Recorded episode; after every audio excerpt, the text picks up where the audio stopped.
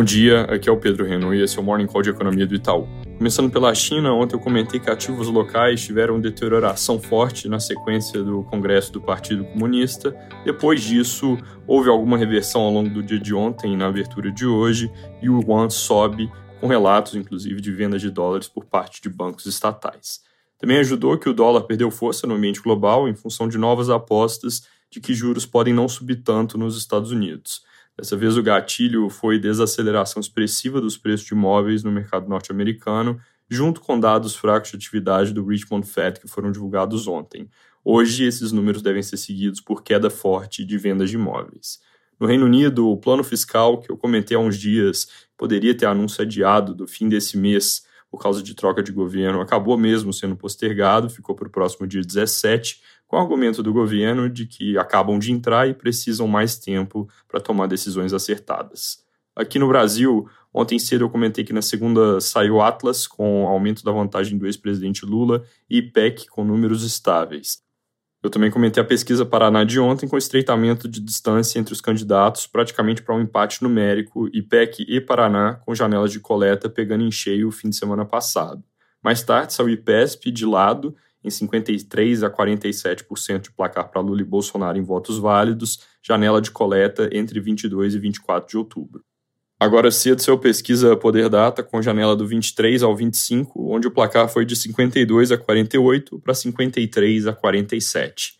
Também teve agora há pouco pesquisa Quest com a mesma janela, em dados que vieram um pouco mais ambíguos, posto que houve alguma convergência com recuo de 52,8 para 52,1 do ex-presidente e alta do presidente de 47,2 para 47,9 na métrica de votos válidos divulgado pelo Instituto, mas essa métrica de votos válidos dessa pesquisa especificamente tem uma ponderação adicional, não é só tirar da amostra indecisos, brancos e nulos, como é o costume.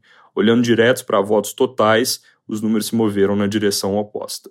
Ontem eu também comentei sobre denúncia da campanha do presidente Bolsonaro de que tiveram muito menos veiculações de inserções do que o previsto em rádios. Também mencionei que o ministro Alexandre de Moraes colocou prazo de 24 horas para apresentação de provas. Agora a campanha do presidente entregou ontem o que considera serem evidências suficientes, e aí a bola fica com o TSE para definir o próximo passo ao acatarem ou não os indícios. Hoje à noite tem decisão do Copom, de certa forma ofuscada pelo clima eleitoral, e pelo fato de que eles não vão mudar a taxa Selic e, na nossa leitura, não devem mudar nem a comunicação no geral, mantendo um tom duro, buscando passar a mensagem de que discussões sobre corte de juros ainda estão distantes. Também tem divulgação do CAGED de setembro mais tarde, e agora há pouco saiu a confiança da construção, com queda de 0,8 pontos para o patamar de 100,9, ainda ligeiramente acima do ponto neutro. Fechando com o IPCA 15 de ontem, o número vem em 0,16% no mês, um pouco acima da nossa projeção e consenso que estavam em 0,09%.